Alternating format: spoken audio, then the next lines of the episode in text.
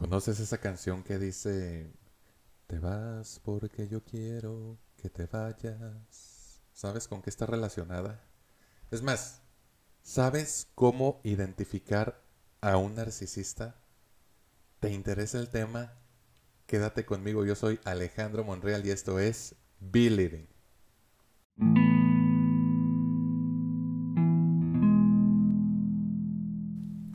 Ok, ok. Y bueno, cuando se trata de afecciones psicológicas o emocionales, nunca, nunca está de más hablar de matices y dejar claro que no siempre se puede hablar en términos de enfermedad, como le entendería un médico.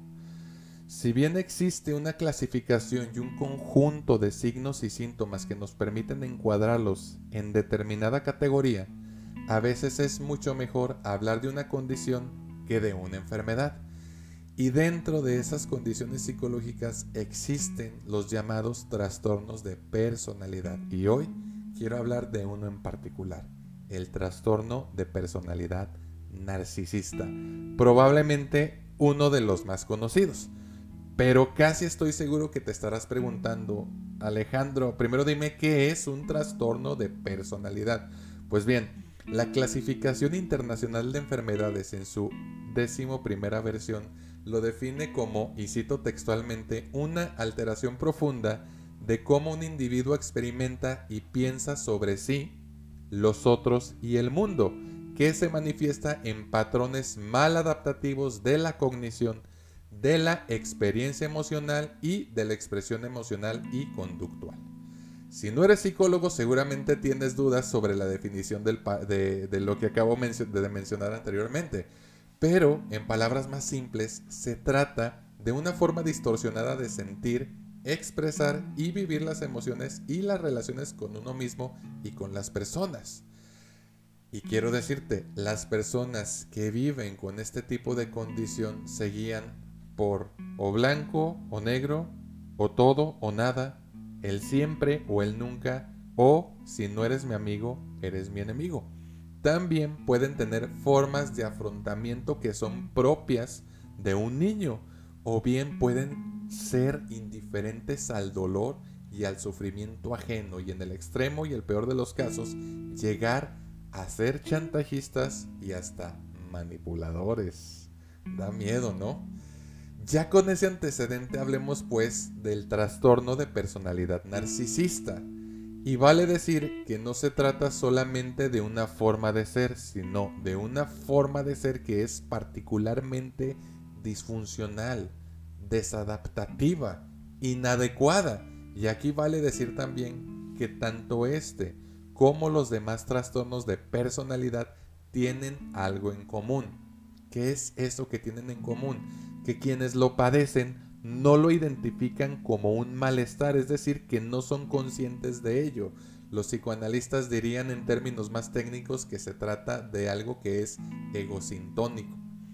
En cambio, lo que les genera malestar es la frustración que les produce que los demás no respondan a su forma de entender el mundo y las relaciones. En pocas palabras, ellos o ellas, y aquí cabe aclarar, es más común en hombres que en mujeres el trastorno de personalidad narcisista, están convencidos de que el problema son los demás y no ellos.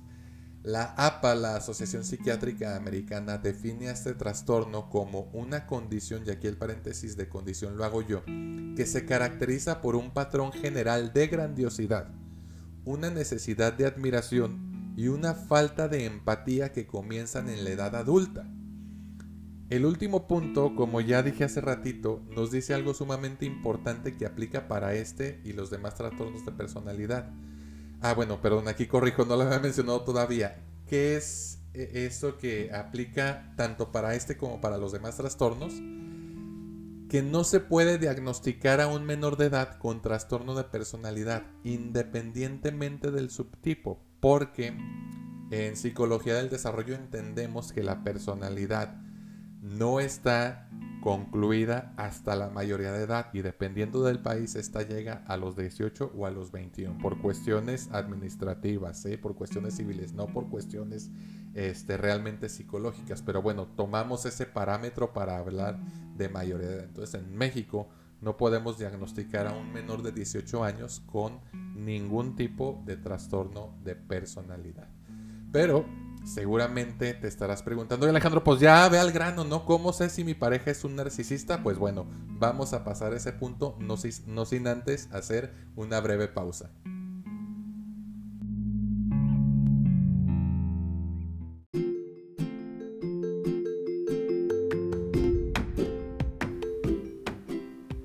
Ya llegaste hasta aquí, seguro es porque te está gustando mucho nuestro contenido. Por eso quiero invitarte a que te suscribas a este canal y compartas este episodio con tus amigos y conocidos. Síguenos en redes sociales, en Facebook, en Instagram nos encuentras como arroba believingmx.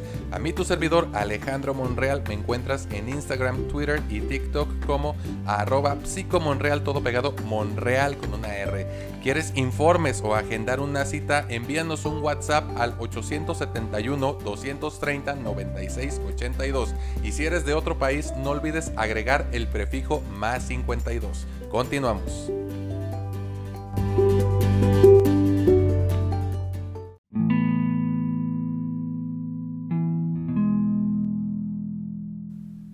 Pues bien, ya de vuelta y seguro bien ansioso o ansiosa por la, pregunta, ¿no? ¿Cómo saber si mi pareja es un narcisista?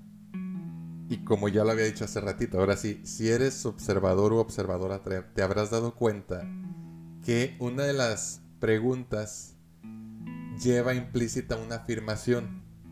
Y como lo dije hace ratito, el trastorno de personalidad narcisista es más común en hombres que en mujeres. ¿Y, ¿Y, cómo puedo darme una idea? Ya dime que ya soy desesperado. Bueno, pon atención a lo siguiente que viene planteado a manera de preguntas. Número 1. Para tu pareja son más importantes los elogios y aplausos que las muestras de afecto. Vele palomeando. Segunda pregunta. ¿Tu pareja suele hablar mucho de sí mismo y resta importancia a lo que tiene que ver contigo? Tercera. Sus problemas son lo verdaderamente importante porque él así lo considera y suele minimizar lo que te sucede a ti. Siguiente pregunta. ¿Sientes que a veces te hace el favor de pasar tiempo contigo? ¿O bien se da mucho a desear y lo manifiesta de modo que te hace sentir poca cosa? Y la última. ¿Frecuentemente te sientes incomprendida o incomprendido por él y difícilmente logra ponerse en tus zapatos? Chécale. Estas preguntas no están planteadas para que tú realices un diagnóstico, sino que te van a servir de alerta. Alerta en lo que tienes que poner atención. Y bueno, ¿qué puedo hacer? Te estarás preguntando. Quiero aclarar que difícilmente una persona con trastorno de personalidad narcisista irá a terapia por su propia cuenta. Y cuando lo hacen, lo hacen sin estar convencidos de tener un problema. Quienes se encuentran en una relación con alguien así van a terminar afectados por la dinámica emocional. Y desde mi perspectiva y experiencia, resulta mucho más útil atender a la pareja o expareja de un narcisista que al narcisista en cuestión. Se requiere de mucha ayuda y acompañamiento profesional para expresar acomodar las emociones y acompañar para la toma de decisiones con respecto a esa relación. Pero bueno, como este es un espacio breve, no podemos eh, responder a todas las dudas que quizás tú tengas en mente. Por eso es que te quiero seguir invitando a que nos plantees tus dudas en nuestros diversos canales de comunicación. Ahí están las redes sociales, tú ya las conoces. En Instagram y en Facebook nos encuentras como arroba believingmx. A mí personalmente me encuentras en Twitter, Instagram y TikTok como arroba psicomonreal todo pegado Monreal con una R. Si no las quieres plantear directamente en la página principal, en la biografía, no olvides que siempre puedes mandar un mensaje privado y con gusto vamos a responder las preguntas. Igual si te gustaría un live respondiendo a las dudas en tiempo real, estaría excelente. Nada más que haznoslo saber. Y yo te quiero preguntar, ¿te hizo clic lo que escuchaste? ¿Conoces a alguien que esté pasando por una situación parecida? Hazle llegar este episodio, comparte con él o con ella nuestro podcast. Acércate, acérquense con nosotros. Recuerden que somos los especialistas. Y bueno, yo te recuerdo mi nombre. Soy Alejandro Monreal. Nos vemos en un episodio más adelante. Y no se te olvide, la terapia me cambió la vida. Cuídate mucho, te mando un abrazo. Hasta luego.